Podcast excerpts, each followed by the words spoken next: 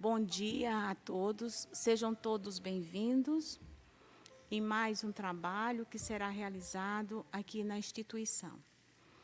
E vamos, para começar o trabalho das manhãs de domingo, sempre começamos com uma mensagem do livro. Hoje nós vamos ler o livro Fonte Viva. A mensagem é a lição 121, que traz com o título Busquemos a Luz. É uma passagem de Paulo, na sua segunda carta a Timóteo, que está no capítulo 3, versículo 16. Toda a escritura inspirada por Deus é proveitosa para instrução na justiça. E Emmanuel vem nos explicar essa passagem de Paulo. Procura a ideia pelo valor que lhe é próprio quando a moeda comum te vem às mãos, não indagas de onde proveio. Ignora se procede da casa de um homem justo ou injusto, se esteve antes a serviço de um santo ou de um malfeitor. Conhecendo-lhe a importância, sabe conservá-la ou utilizá-la com senso prático, porque aprendestes a, a perceber nela o seio da autoridade que te orienta à luta humana. O dinheiro é uma representação do poder aquisitivo do governo temporal a que te submetes. E por isso não lhe discute a origem, respeitando-a, respeitando-o e aproveitando-o na na altura das possibilidades com que se apresenta. Na mesma base surgem as ideias renovadoras e edificantes. Por que exigir sejam elas subscritas em sua exposição por nossos parentes ou amigos particulares, a fim de que produzam o efeito salutar que esperamos delas em nós e ao redor de nós? Toda página cons consoladora e instrutiva é dádiva do alto. Não importa que os pensamentos nela, corporificados, tenham vindo por intermédio do espírito de, no, de nossos pais terrestres ou de nossos filhos da carne, na carne, de nossos afeiçoados ou dos, no, dos nossos companheiros. O essencial é o proveito que nos possa oferecer. O dinheiro com que adquires o pão de hoje pode ter passado antes pelas mãos do, do teu adversário maior, mas não deixa de ser uma bênção para a garantia de tua sustentação pelo valor que se reveste.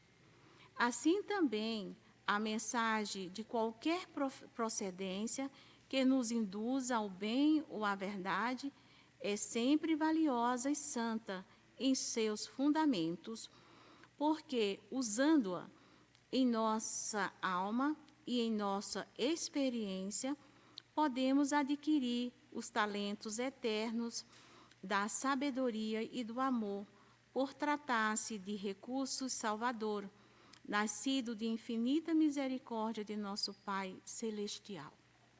Busquemos a luz onde se encontre e a treva não nos alcançará. Emmanuel.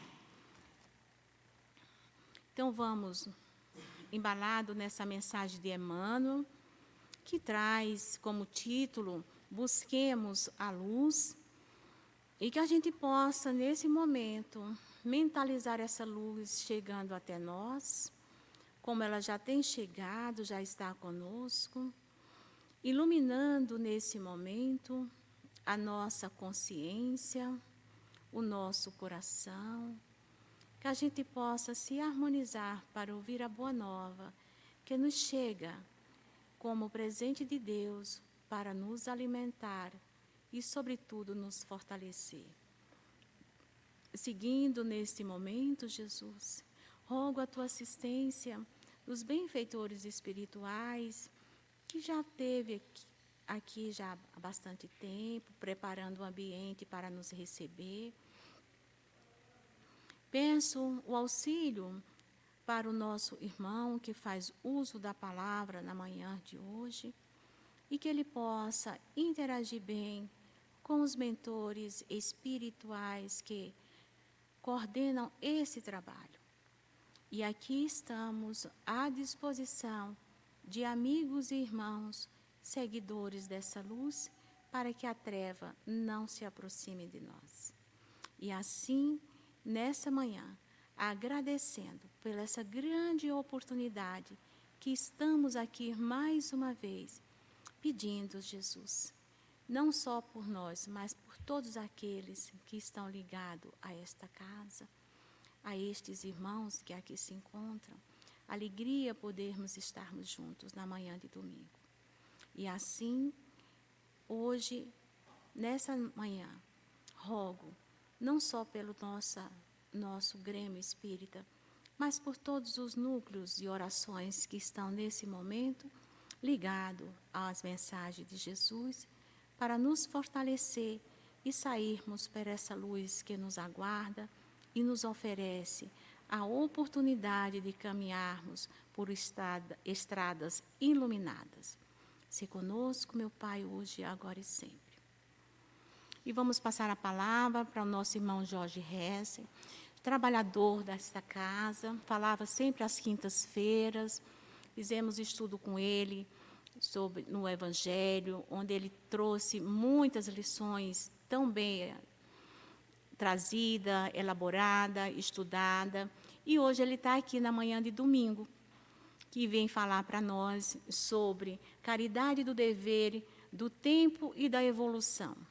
Vou passar a palavra para o nosso irmão, agradecendo já, viu, Jorge, pela sua presença, em nome da diretoria desta casa. E peço a todos nós que nesse momento vamos interagir com, os nosso, com a palavra que nos chega, porque com certeza é de um valor imenso para todos nós. Né? O dever, a caridade do dever do tempo e da evolução. Com vocês, Jorge Hesser. É até que horas? Até as nove. Até as dez, viu, Jorge? Dez horas. Nós estamos nove e dez agora, dez horas.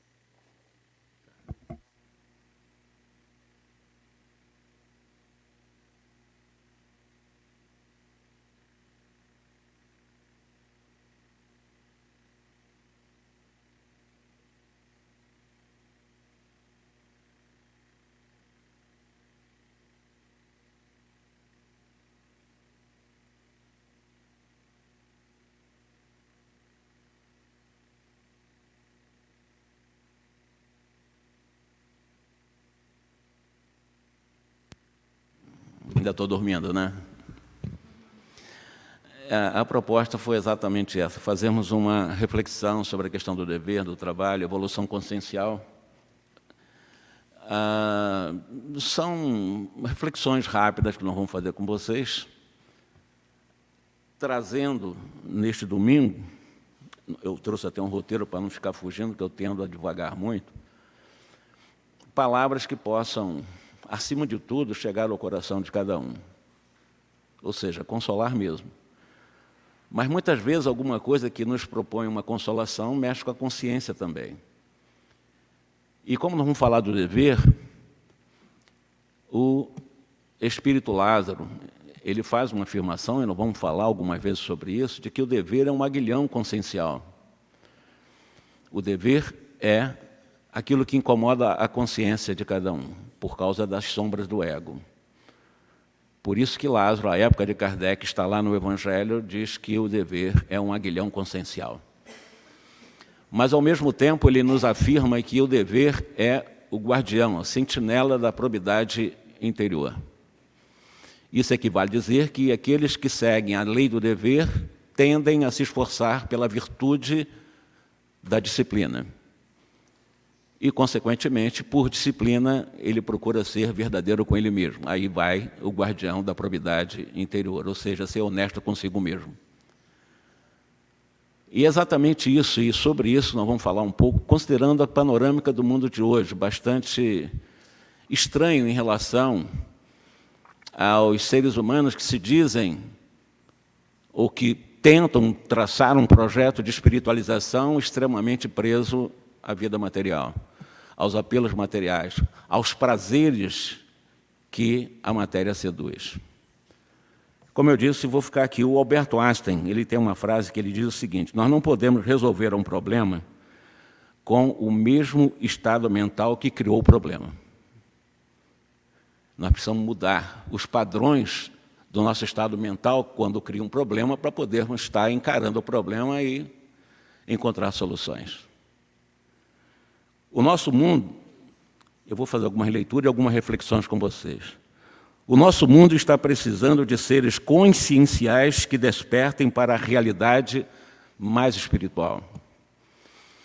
Isso, o que eu estou afirmando aqui, ser consciencial é aquele que procura permanentemente estar preocupado em um projeto de vida de coisas que são permanentes em seu projeto, e não naquilo que é simplesmente transitório. O meu nome, é permanente ou é transitório em mim? É transitório. O meu corpo, ele é permanente ou ele é transitório em mim? Ele é transitório. A minha profissão é permanente ou é transitório em mim? É transitório. Então, o que é permanente e o que é ter capacidade consciencial para podermos realmente vivenciar no mundo sem nos escravizar aquilo que é transitório? E fazer investimento, embora convivendo com o que é transitório, mas naquilo que é permanente, ou seja, aquilo que é essencial, só com a consciência desperta, só com aquelas pessoas que realmente aceitam o aguilhão da consciência ante o convite para a lei ou a virtude da disciplina.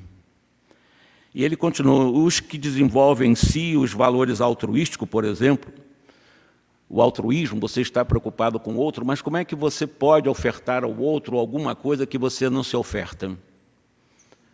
Ah, eu preciso amar o meu próximo, eu preciso ajudar o meu próximo, eu preciso ser caridoso com os outros, e você não faz isso com você. Você quer fazer fora o que você ainda não faz com você. Como é que eu posso ser bondoso com os outros se eu não sou bondoso comigo? Como é que eu posso ser misericordioso com o próximo se eu não sou misericordioso comigo? Isso vale para todas as virtudes. Nós queremos fazer fora o que nós não conseguimos fazer dentro. E só conseguiremos resultado fora quando nós conseguimos resultado dentro. É um processo consciencial. É um processo realmente que os espíritos estão há muito tempo com André Luiz, Emanuel, com o próprio Joana Diante, estão nos convidando o tempo todo para prestar atenção como é que nós estamos com os nossos sentimentos, porque nós queremos salvar o mundo sem nos salvarmos. Quando Cristo usou a referência mais importante de amor ao próximo como sendo o amor a si, porque a referência de justificar uma palavra de amor ao próximo como a si mesmo é o a si mesmo, não é o próximo. O próximo não é o parâmetro, não é a referência. A referência é você sentir com o parâmetro o amor para amar o outro. Como é que você vai dar o que não tem? Que transformem esse, essa questão de sobrevivência para toda a sociedade. Nós somos livres para fazer escolhas, podemos escolher continuar com a mesma mentalidade que gerou essa doença coletiva, que eu digo que a sociedade está profundamente doente em função da inversão, valorizar o que é transitório e desconsiderar o que é permanente para a vida social mesmo. Ou nós mantemos isso durante um período longo, ou nós podemos realmente decidir mudar isso. E a mudança não vai ser no coletivo, vai ser no indivíduo, para que repercuta no coletivo. É cada um de nós, é um trabalho individual. Quando se faz uma escolha consciencial, se acessa as leis, são leis importantes. Nós temos ou não temos o livre-arbítrio? Temos, é uma lei. Então nós temos acesso à lei de liberdade. Essa lei de livre-arbítrio me leva a uma outra lei, que é a lei de responsabilidade. Porque eu sou livre para fazer o que quiser da minha vida, mas sou responsável pela, pelo resultado daquilo que eu escolho fazer. É uma outra lei, é a lei de responsabilidade. E que eu tenho uma lei do dever, como eu disse, o aguilhão consciencial. Porque o dever é exatamente essa lei que me convida a estar trabalhando em mim a virtude da disciplina. E quando se fala em disciplina, aliás, lembre-se que Chico Xavier, antes de começar a sua jornada de dezenas de anos, o Emmanuel disse que ele precisava, de uma forma tríade, disciplinar-se. Não tem outro caminho. É você estar permanentemente procurando estar em contato com o dever consciencial. Quais são os meus deveres? Nós normalmente estamos mais preocupados com direitos. Aliás, a gente vai ver muito movimento de direito, meu direito, meu direito. Eu nunca vi movimento com meus deveres. Por aí. Vocês já viram? A gente usa uma plaquinha, vamos lutar pelos nossos deveres. É sempre pelos direitos.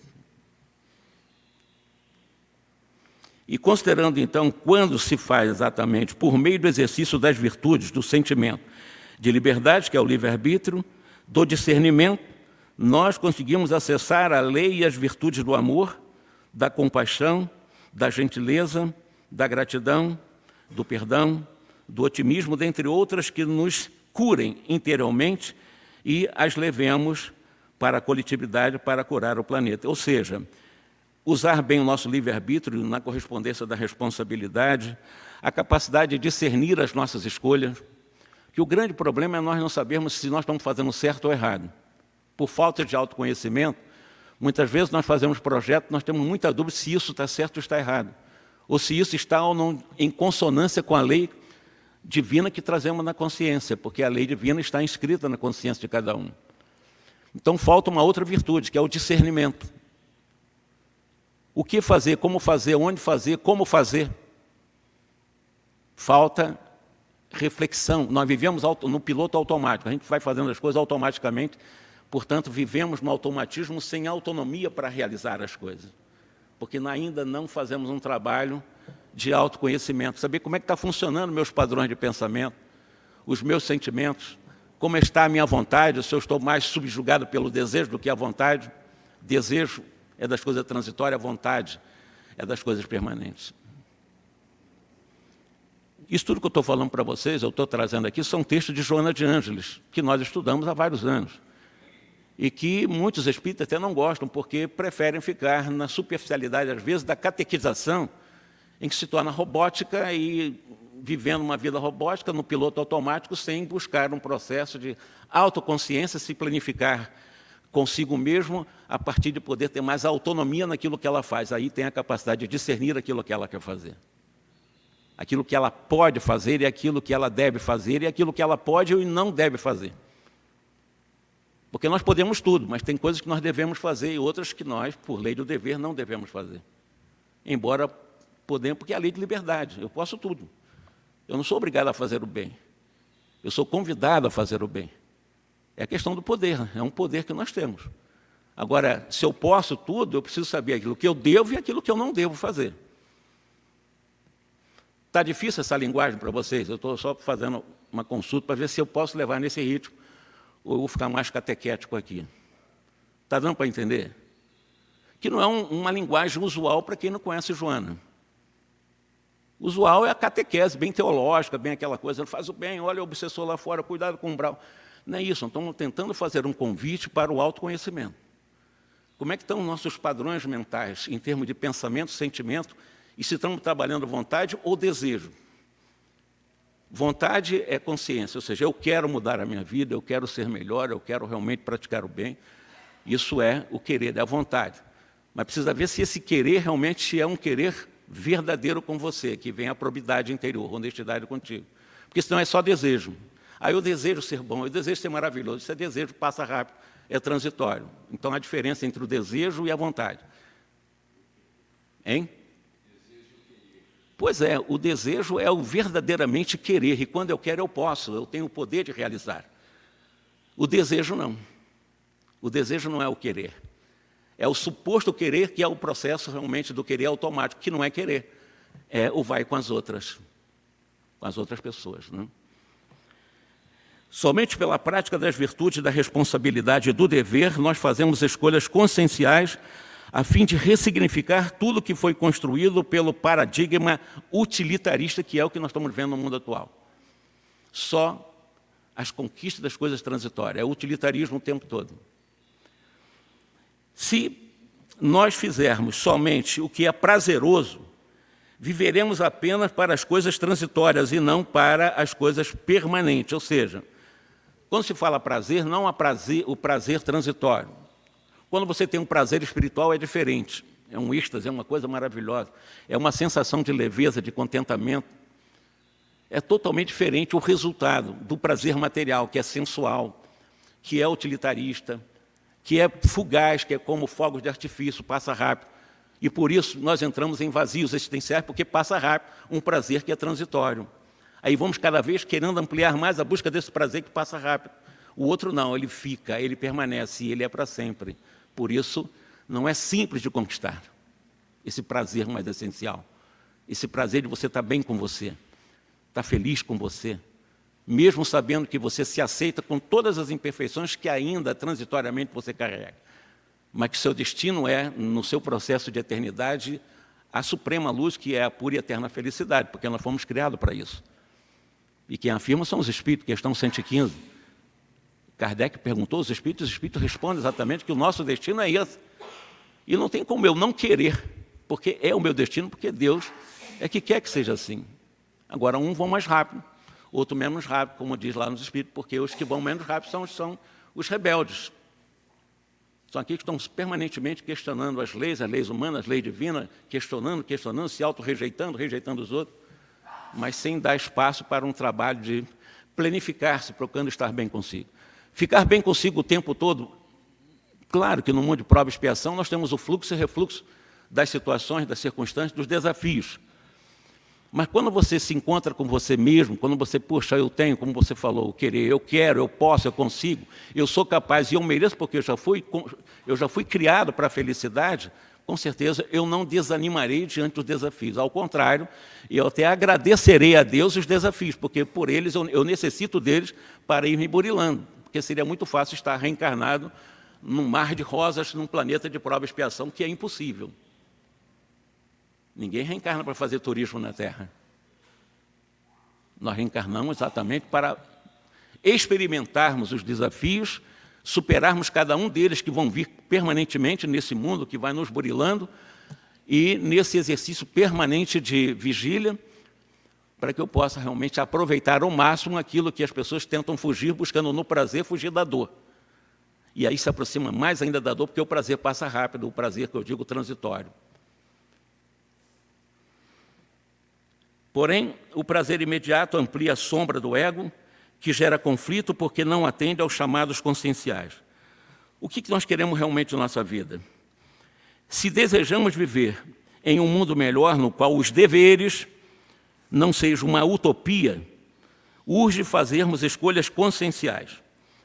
Com a nossa decisão consciencial, exercitamos a lei da disciplina e da renúncia aos prazeres imediatos, que são os transitórios, sempre centrados no dever para conosco e para com os outros. Então, quando eu decido conscientemente estar exercendo exatamente a lei da disciplina e da renúncia a esses prazeres transitórios, eu estarei tendendo a estar centrado à lei do dever que eu trago na minha consciência. E como eu disse, o dever incomoda, porque vai junto à lei, porque o dever é uma lei, me convidar ao exercício da virtude da disciplina. E as pessoas tendem a serem disciplinadas, portanto, o dever incomoda a consciência, por isso aguilhão consciencial, segundo Lázaro. É comum que hoje se fale de direitos, como eu disse lá no início, né? Até escrevi aqui, mas pouco se fala de dever. Para que tenhamos um mundo melhor, o respeito aos direitos fundamentais do ser humano são imperiosos. Porém, isso somente advirá quando cada um praticar o dever consciencial, tratando a si mesmo e aos outros com amor, compaixão, respeito e gentileza. Como é que eu posso realmente tratar os outros com amor se eu trato a mim mesmo com desamor? Ou com pseudos amores? Porque nós fingimos que nos amamos pelo mundo egóico, pelo desejo ainda não é um amor. Existe diferença entre o pseudo-amor e o desamor. Nós estamos falando de amor. Tanto quanto a questão da compaixão, que é filha direta do amor. Mas a compaixão, a autocompaixão, aliás, é extremamente importante quando nós estamos querendo ter um bom convívio com o outro, é exercitarmos a compaixão conosco e para com ele. Se você ter, quer ter um chamado interrelacionamento pessoal saudável, é preciso nós começarmos a aprender o princípio da renúncia. A renúncia em relação a você querer que você esteja com aquela outra pessoa que você idealiza e sem ter capacidade de conviver com a pessoa real. Você gostaria que ela fosse assim, mas ela não é assim, ela é de forma diferente. Então a gente exige que convivamos com pessoas idealizadas. Renunciar a isso e conviver com a pessoa real é diferente. Para a convivência sadia, é preciso nós vivermos com a pessoa como ela é. E não como nós idealizamos. Então precisamos renunciar a essa esse desejo nosso de querer realmente que a pessoa seja do modo que nós achamos que ela deveria ser. A compaixão que eu falei. A compaixão é nos colocar no lugar da outra pessoa do qual nós gostaríamos que ela fosse, mas nós vemos muito defeito nele. A compaixão é ter compaixão, porque defeito também nós trazemos. Aí nos colocamos como iguais. E a partir daí nós nos colocamos em condições, como falava Jesus, né, de humildade e mansidão. Humildar para relaciona um relacionamento saudável é exatamente nunca jamais me colocar comparativamente acima de qualquer pessoa, até porque eu não sou assim, eu não estou acima de ninguém. Humildade é você se colocar na condição de igualdade, com as mesmas dificuldades de conquistas e desafios.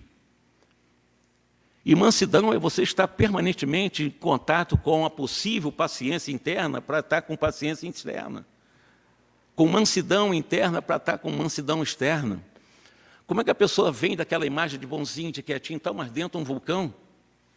Está sendo falsa consigo mesma. Ela só dá o que tem, então ela pode ser mansa com os outros no momento que ela conquistar isso nela. É o alto amor. É o alto acolhimento amoroso, a alta aceitação como você é, como você está. Para você ter confiança a partir de uma autovalorização, você realmente começar a intentar no processo de autorrespeito, você respeita o outro. Se autorrespeitando, você respeita o outro. E quando o outro tenta te respeitar, você vai jamais colocar como causa o desrespeito no outro, você vai colocar como causa você que se deixou ser desrespeitado. Então nunca o outro vai te desrespeitar, porque a causa vai estar em você.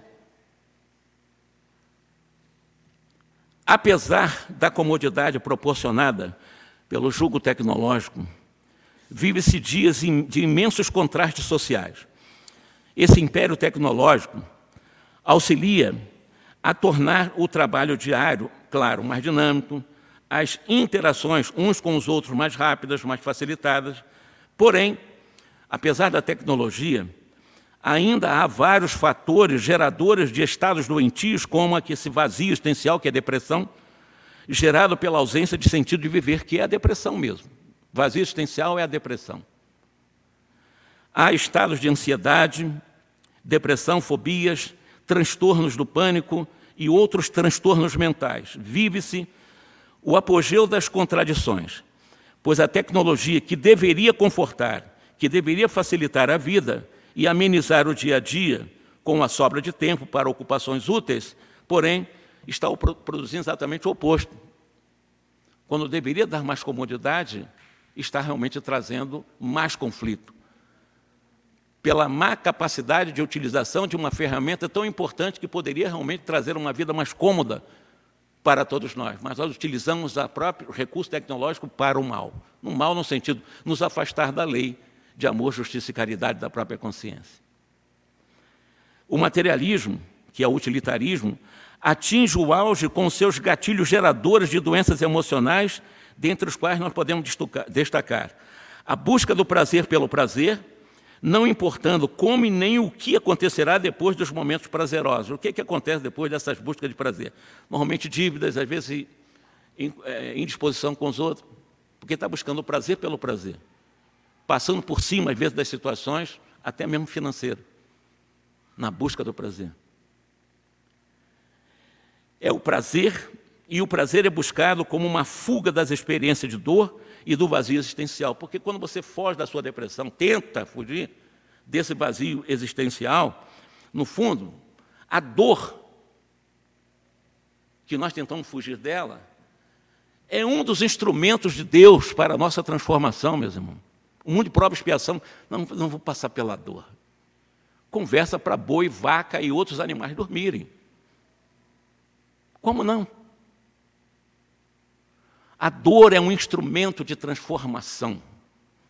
Ninguém quer passar por ela, mas se é um instrumento de transformação, que ela seja bem-vinda. Como assim abençoar a dor? Sim. E não amaldiçoar, porque quando amaldiçoa a dor, transforma em sofrimento. E sofrimento é rebeldia diante do convite para a minha transformação. Então, a dor, como um convite à minha transformação, é um convite para o amor. Amor não transforma, mas você diz que transforma, não. Amor é um convite para a transformação, ela não transforma. Ela apenas nos convida à transformação. Ela é importante no mundo de prova e expiação, ela é instrumento exatamente desse convite para o amor. Então, quando passarmos pelas dores físicas e morais, que sejam bem-vindas. Morais, porque de alguma forma a matriz fui eu mesmo. E física, porque são as contingências naturais do mundo de prova e expiação, são as experiências como prova que precisamos passar para crescermos. Ninguém nasceu no mar de rosa, num planeta como o nosso.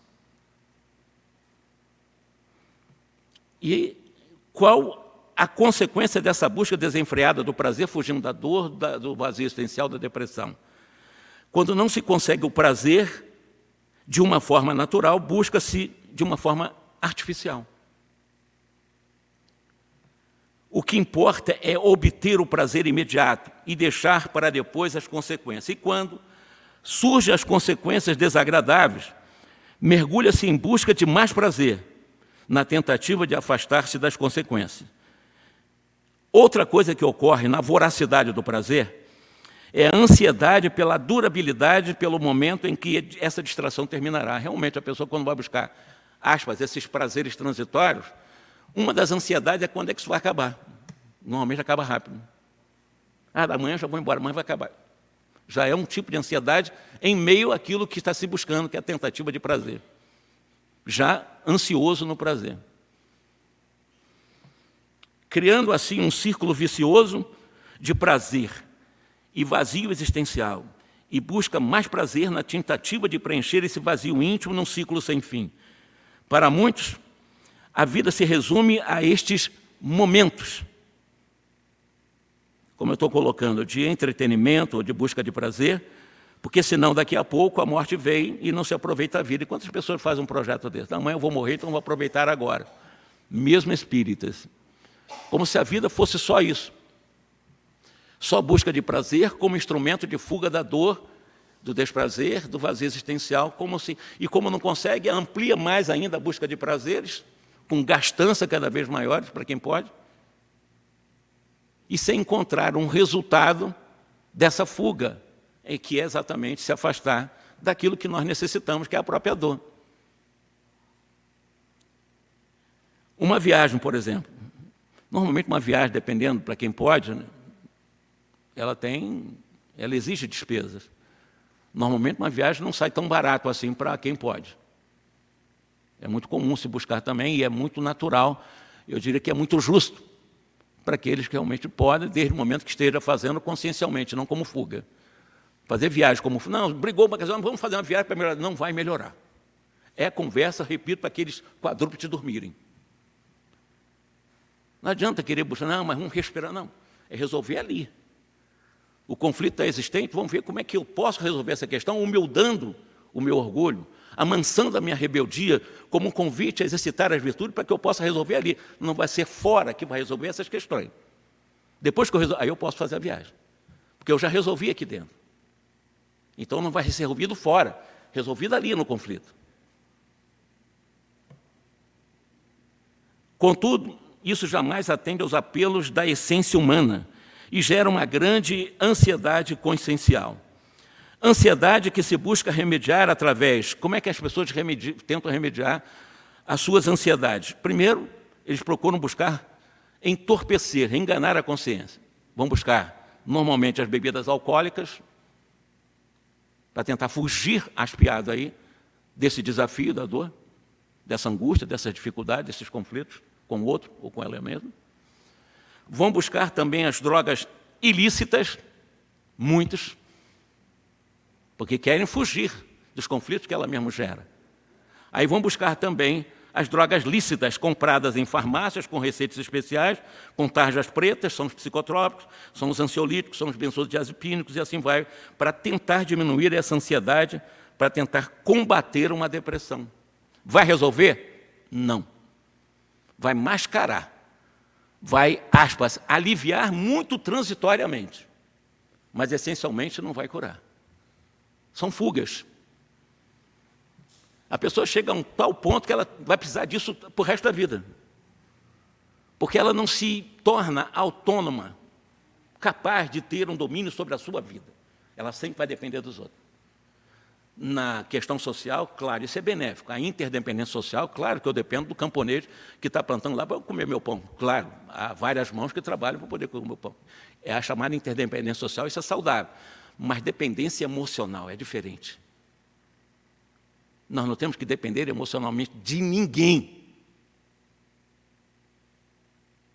Porque senão ficamos escravos nessa dependência aos outros, ao outro, e vamos viver sob a validação dos outros. Como é que eu posso viver livre com validação dos outros? E quando eu falo os outros, é qualquer outros.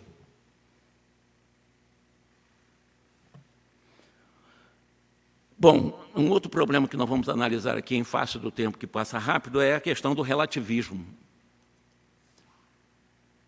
É um outro fator gerador de doenças sociais também. Né?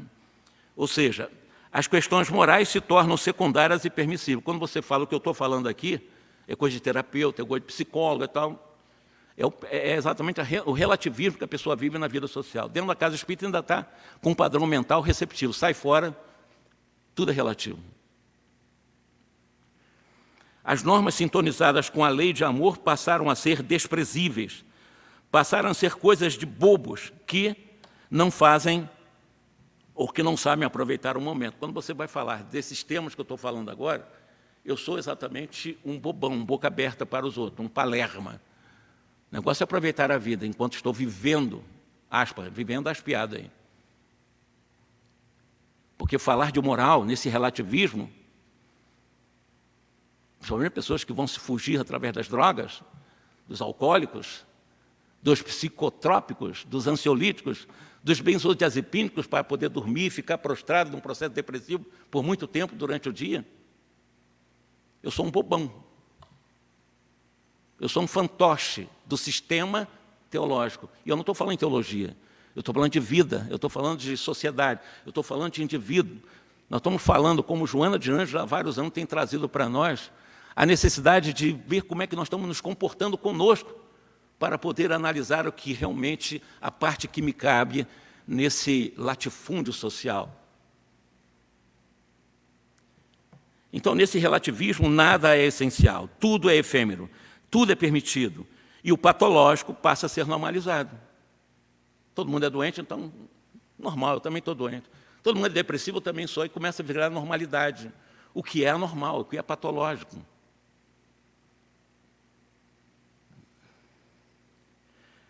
Para uma sociedade doente, vale tudo para se obter o prazer, e tudo passa a ser extremamente permissivo, não importando as consequências para si e para o outro. Outro grande problema, além desse relativismo, é o que a Joana nos fala sobre a questão do consumo, do consumismo exagerado, que também é um processo patológico. Completamente patológico. Comprar, comprar, Comprar, eu posso falar mil vezes a palavra comprar, é a palavra de ordem. Tu vai na internet, é comprar. Tu vai ali, é comprar. Tu vai no shopping, é comprar. Tu vai numa...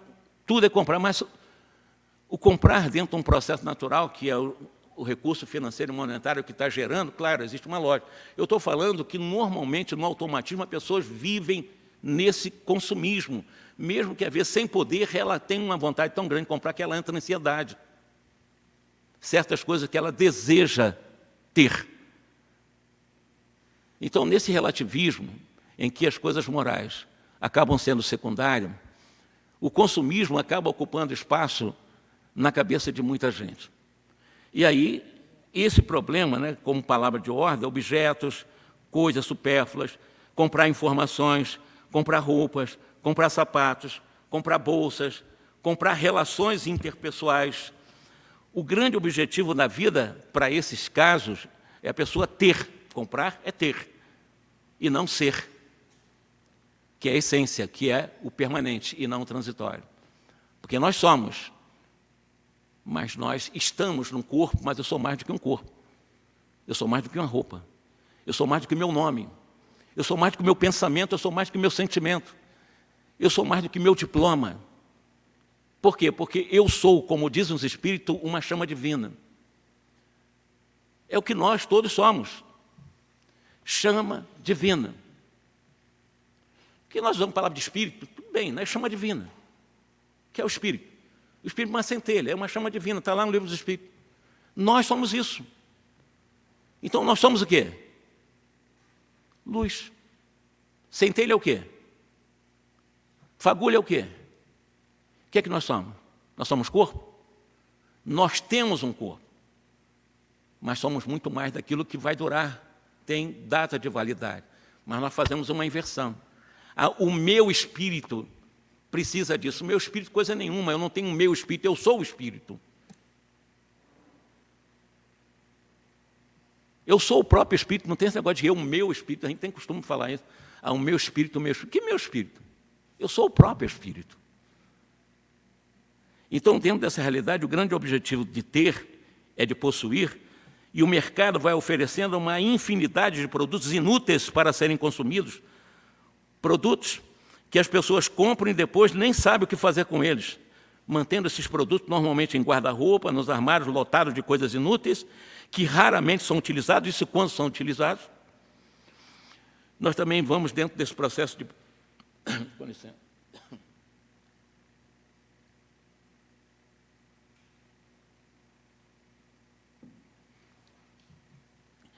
Nós também vamos muito atrás, hábito de muitas notícias, normalmente notícias ruins. Mas queremos ver a notícia, a fofoca do dia, a tragédia do dia, a desgraça do dia. Nós vamos atrás disso avidamente. Além desse noticiário de informações improdutivas, veiculadas hoje, sobretudo online, né, pelas, pelos celulares, as pessoas têm um senso de urgência para consumir essas informações, para não ficarem defasadas, porque, como defasadas, elas ficam inquietas né, quando não são, por exemplo, elas têm informações, vão tentar um processo de interação pelas redes sociais, e nesse processo de interação elas acompanham exatamente aquilo que elas mandam para ver se tem visualização, se não tem, ela entra em frustração. Ah, pouca gente visualizou, pouca gente curtiu. E traz para ela uma coisa tão superficial, angústia. As pessoas não estão me vendo, as pessoas não estão me curtindo, não estão visualizando aquilo que eu estou publicando. Coisas tão pequenas, tão, in, tão insignificantes. Ah, aí é a questão da validação do outro. Ah, não estão me vendo, eu sou desprestigiado, ah, eu coitadismo, tadinho de mim. Ninguém me vê. Eu sou vítima dessa sociedade absurda aqui, eu sou o tal, eles não estão com nada. Né? A gente entra mais. A gente não fala de uma forma cartesiana, mas a gente vive mais ou menos assim. Esse coitadismo que nos acompanha. Como se Deus tivesse criado seres maravilhosos como nós, como coitadinhos do universo, como vítimas do universo. Ele, o perfeito absoluto, tivesse criado alguma coisa imperfeita. Como assim, Jorge? Nós viemos do perfeito absoluto. Não há defeito de fabricação naquele que é perfeito absoluto. Então não há como pensarmos realmente que nós somos esse coitadinho, essa vítima do universo que Deus me colocou para ficar realmente à mercê da validação dos outros, da bondade dos outros, da piedade dos outros. Ah, por favor, me ajude. O que é isso? Nós temos força para sair das questões que são nossas. Podemos, eventualmente, clean, tanto quanto ajudar a sermos auxiliados, sim. É um processo de interdependência, mas sem aprisionamento afetivo com ninguém. Uma guerra, um terremoto, qualquer tragédia cotidiana que acontece em todo o mundo, fique-se sabendo na hora. Isso é verdade. Qualquer coisa que acontece lá no outro lado do mundo, lá em que agora realmente é noite plena, nós sabemos agora, pela veiculação das notícias imediatas. E as pessoas, sem que tenham controle dessa situação, passam a viver em um estado de ansiedade, de inquietação, de tensão, porque creem que a qualquer momento pode acontecer uma tragédia ali na esquina da casa dela, na sua própria casa, Então, há toda uma série de situações às quais as pessoas são induzidas a consumir. Porque quando nós lemos ou ouvimos alguma coisa, nós temos no nosso cérebro células com a capacidade, tanto quanto existe um HD de computador, que você joga informações, e essas informações, imagem e som, são colocados e ela armazena, e na realidade o computador, quando foi criado, era chamado de cérebro eletrônico, e diferentemente do HD, o nosso cérebro tem um potencial infinitamente maior que um HD, que capta imagens sons e faz da mesma forma a gravação dessas imagens e sons. São células especiais para fazer isso. Que, claro, vai reverberar no corpo sutil, que é o nosso perispírito.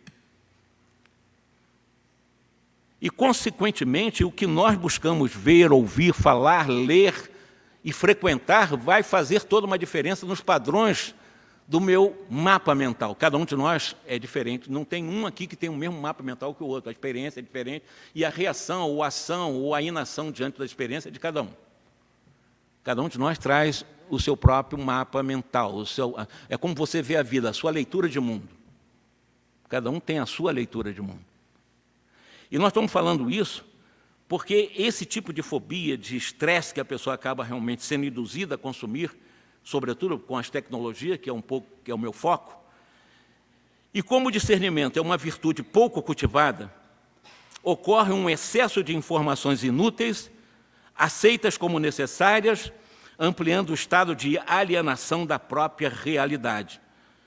O ser humano é transformado, então, em um objeto de consumo e vale pelo que consome, é um termo mais ideológico, coisificando-se, tornando-se coisa,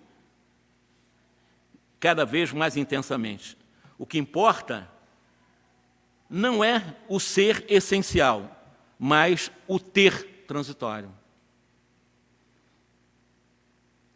O que importa é se a pessoa possui ou é possuída por um carro do ano, um carro bonito, um carro maravilhoso. Eu possuo ou sou possuído por aquilo que eu acho que eu tenho? A pessoa é mais possuída por um carro, por uma casa, pelo dinheiro, pela conta bancária, do que propriamente dito que está usufruindo transitoriamente de uma coisa do qual ele precisa administrar. Mas ele é possuído, é escravizado a isso. Quando desencarna, permanece escravizado. Eu imagino como realmente as instituições bancárias, para aqueles que têm aquelas chamadas contas robustas em contas correntes, quando desencarnam, preso a isso. Tem que orar muito pelos gerentes, pelos que lidam com conta corrente, porque certamente estão presos essas contas correntes, a essas instituições bancárias, porque está preso. Ou seja, nessa codificação de si mesma, no fundo ela acha que possui dinheiro, no fundo ela é possuída por isso. E ela não vai, mesmo desencarnando, não vai conseguir se desvencilhar disso com facilidade em face dos seus padrões mentais de apego, de ser possuído. Não é coisa simples se libertar desses padrões. É necessário muito exercício, é uma verdadeira subida de montanha. Então, se nós sabemos que não é tão simples assim, vamos começar a subir essa montanha, num processo de ressignificar aquilo que é transitório e valorizarmos aquilo que é essencial em nós. Essencial em nós, só virtude. Tudo que não for virtude não é essencial, é transitório. Está no mundo das paixões. Virtude, tolerância, amor, humildade, compaixão, renúncia, isso são virtudes. Aliás, todas elas filhas de uma das maiores das virtudes, que também é lei, que é a lei do amor. Tudo vem como filho do amor. Justiça, caridade. Isso é permanente. A família é transitória também, a consanguínea é transitória, isso vai passar também. Agora, o que, que permanece na família? São os valores da família. Não que as, pessoas, as famílias possuem nome, sangue, casa bonita, isso vai passar. Fama, famoso na família, isso vai passar. Agora, o que, que permanece na família após a desencarnação são os valores da família. A renúncia, o silêncio, o sacrifício, o amor, a tolerância. Isso vai permanecer como família. O resto é resto mesmo, é transitório.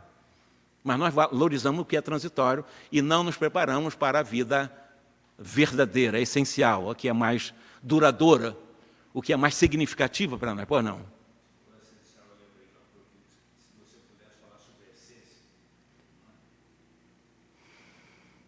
Olha, quando eu estou falando essência, nós estamos falando de consciência, vamos dizer assim. Essência é consciência. Consciência somos nós espírito. Consciência é a essencialidade daquilo que nós somos. É aquilo que efetivamente é permanente em mim. Tudo que não é essência é transitório. Nós temos uma sombra entre a personalidade Jorge com a essência que eu sou, que é exatamente os que chamam de sombra egóica, termo junguiano. Então, para que eu possa realmente fazer com que a essência possa iluminar a sombra que eu estou como pessoa transitória, eu preciso saber como é que eu consigo diluir essa sombra que me separa da essência. É preciso exercício subida de cordilheira, para que gradativamente, através do exercício de virtudes, eu possa ir fazendo com que essa sombra do ego vá se diluindo e vai levar alguns bilhões de anos, não é para amanhã, não. Porque você conseguir diluir a sombra do ego, que está ligado às nossas personalidades ou subpersonalidades, para chegar à angelitude, nós temos uns bons bilhões de anos para frente. Não é para a próxima encarnação. É um trabalho muito complexo, é muito profundo, que as pessoas já querem ser, na próxima encarnação, mentor de centro espírita. Já quer ser mentor de país. Isso não acontece, não é assim. As coisas não acontecem do dia para a noite. O processo segue o processo da gradação. Então, em essência, qual é o nosso objetivo? Para que nós fomos criados? Para a pura e eterna felicidade. Uns chegam mais rápido na busca dessa verdade, que é a essência, é a encontrar, é a identificação com a luz que você é. Quando Jesus disse há dois mil anos que brilha a vossa luz, é você realmente ter essa identificação com a essência que você é, que é a luz que você é, a centelha, a chama divina. Brilhar essa luz é subida de montanha, não é uma coisa fácil, não é com fazeção de coisas materiais, que fazeção de coisas materiais pode até ser convite para ampliar essa luz, se for convite, porque você faz muita coisa para os outros, mas não faz para você para a essência que você é. Então você faz muita coisa de caridade, aspiado aí, porque caridade, verdadeiramente, não é fazeção de coisas materiais, embora a fazeção de coisas materiais, dentro do princípio da solidariedade, é extremamente importante tirar a fome de quem está passando fome, é um dever. É o dever do ser humano, isso é um dever. Não é questão nem de caridade, é dever. Porque caridade, na questão 886, que Allan Kardec ficou meio em dúvida, poxa vida, qual é o verdadeiro sentido da palavra caridade? Eu estou tentando desenvolver a questão da essência. Qual o verdadeiro sentido da palavra caridade? Quando o Kardec faz pergunta, qual o verdadeiro sentido da palavra caridade? É porque havia o quê? Um falso sentido da palavra caridade. Senão, o Kardec não faria sentido perguntar. 886. Que é que os espíritos respondem? Lembram-se?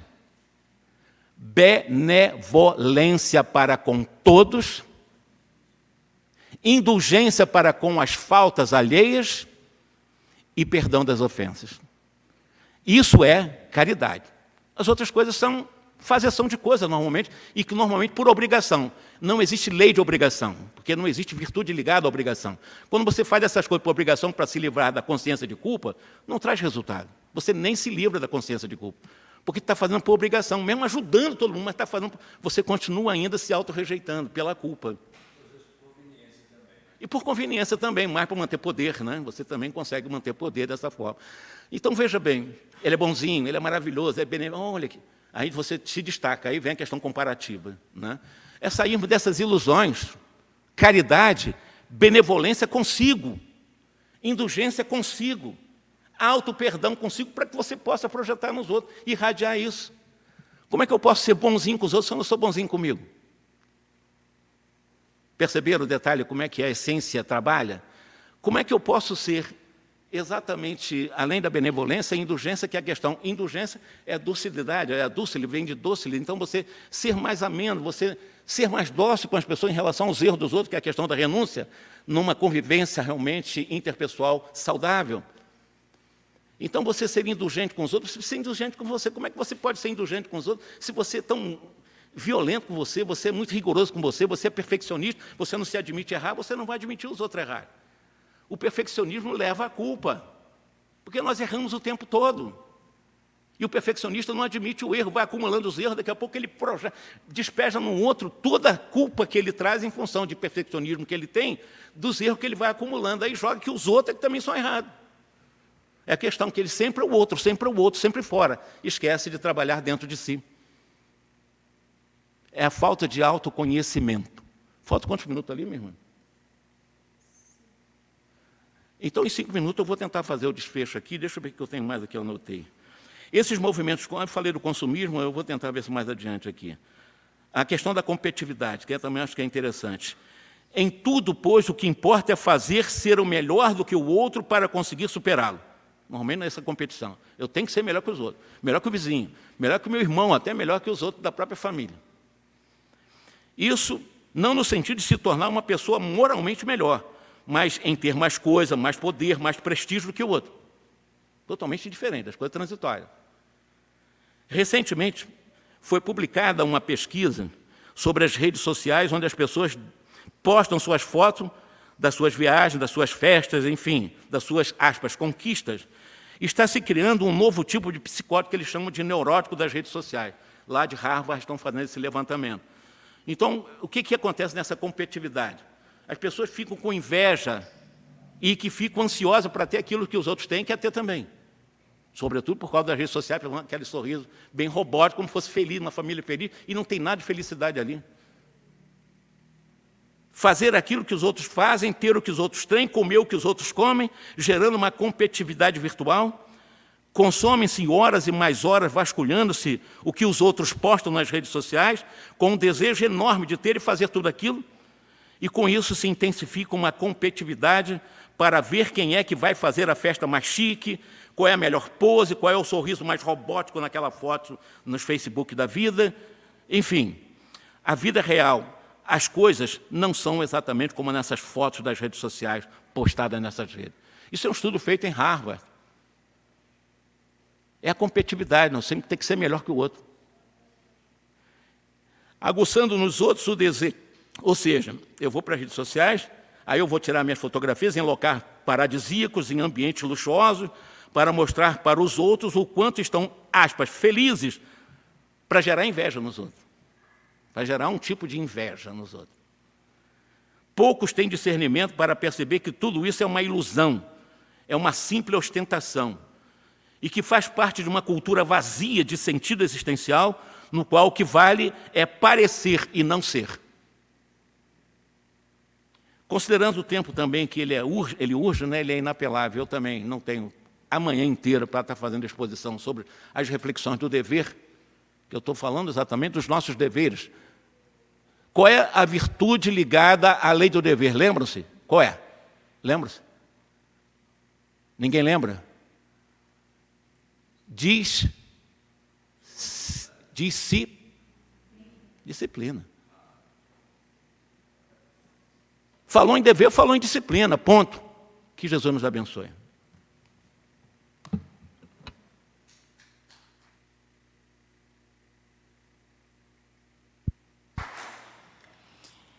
Ouvir o Jorge não é uma palestra, mas uma aula. Vocês concordam? É sempre uma aula. Muito obrigada, amigo, irmão. Volte mais vezes.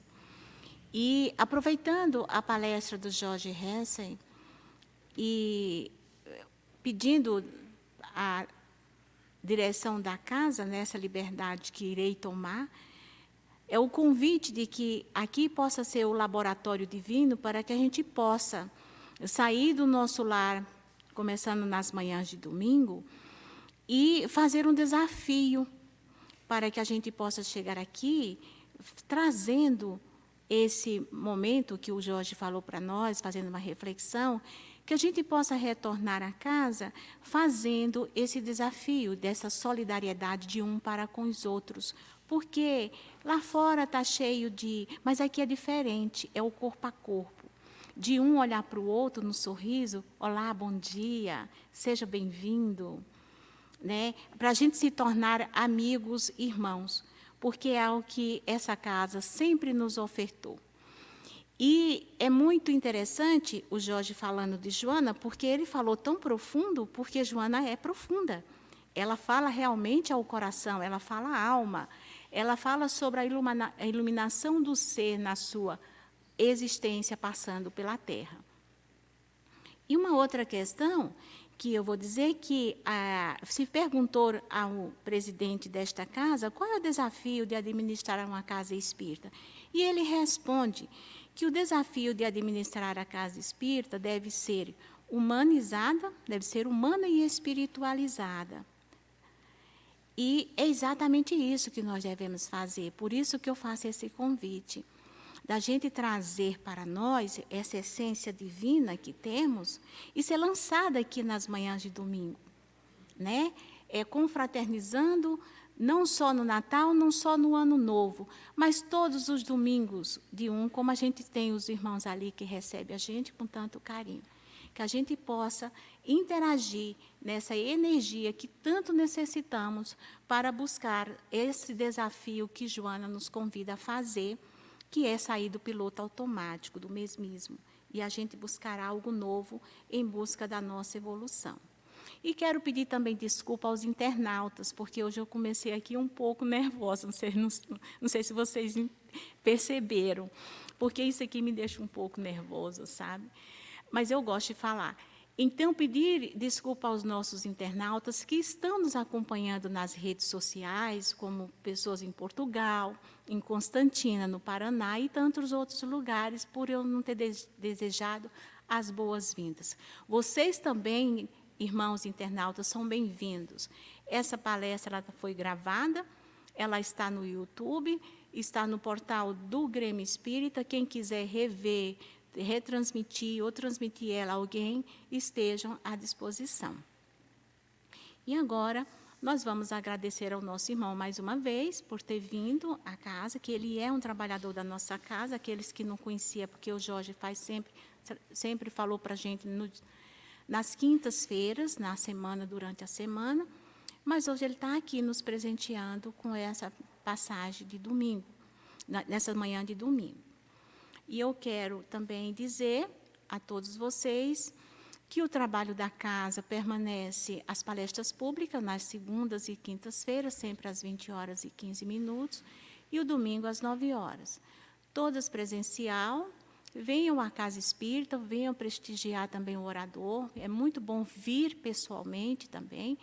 Aquele que não puder vir, que escute, mas aquele que puder chegar à casa, é muito bom a gente estarmos juntos. E todos os dias que tem a palestra pública, também toda a quinta e a segunda-feira, e o domingo tem passe também. E vamos, nesse momento, fazer a nossa prece, e depois da prece é que eu vou fazer o sorteio, o sorteio dos livros, ok? Então vamos elevar o nosso pensamento ao Mestre Divino Amigo Jesus pedindo a Ele que nos ampare na luz do entendimento, que a mensagem de hoje chegue para nós com reflexões profundas e que a gente possa se libertar dessas algemas de passados sombrios e avançar para a luz que nos espera, cumprindo o nosso dever, trazendo a responsabilidade dos compromissos assumidos antes de reencarnar. Aqui é uma, uma casa espírita onde falamos da vida do espírito. E essa passagem pela terra, porque a vida é uma só, mas com várias existências, ela tem que ser a melhor para mim, para todos aqueles que estão vivendo. Que sejamos luz, que sejamos paz, que sejamos amor, para viver esse grande momento, essa grande oportunidade que o Pai nos confiou. E saindo daqui hoje, possamos distribuir com todo aquele que precisar, com todo aquele que se ligar a nós, encarnados e desencarnados. Quero pedir também, Senhor, ajuda para os trabalhadores do Grêmio Espírita Atualpa, que retornarão, estão de férias, mas que logo mais retornarão, para que a gente possa dar, reiniciando os trabalhos, estudos do ano de 2024, pedindo pela presidência dessa casa, para que possa receber a luz do entendimento, do dever cumprido e a missão ao qual veio pela terra. Que Jesus nos ampare no retorno aos nossos lares. Fica conosco, mestre amigo, hoje, agora e sempre. Que assim seja. Obrigada, Jorge, em nome da diretoria, viu, da nossa casa. E volta mais vezes, porque eu estava com saudade da sua, da sua conversa fraterna. Então, Eu vou desligar aqui.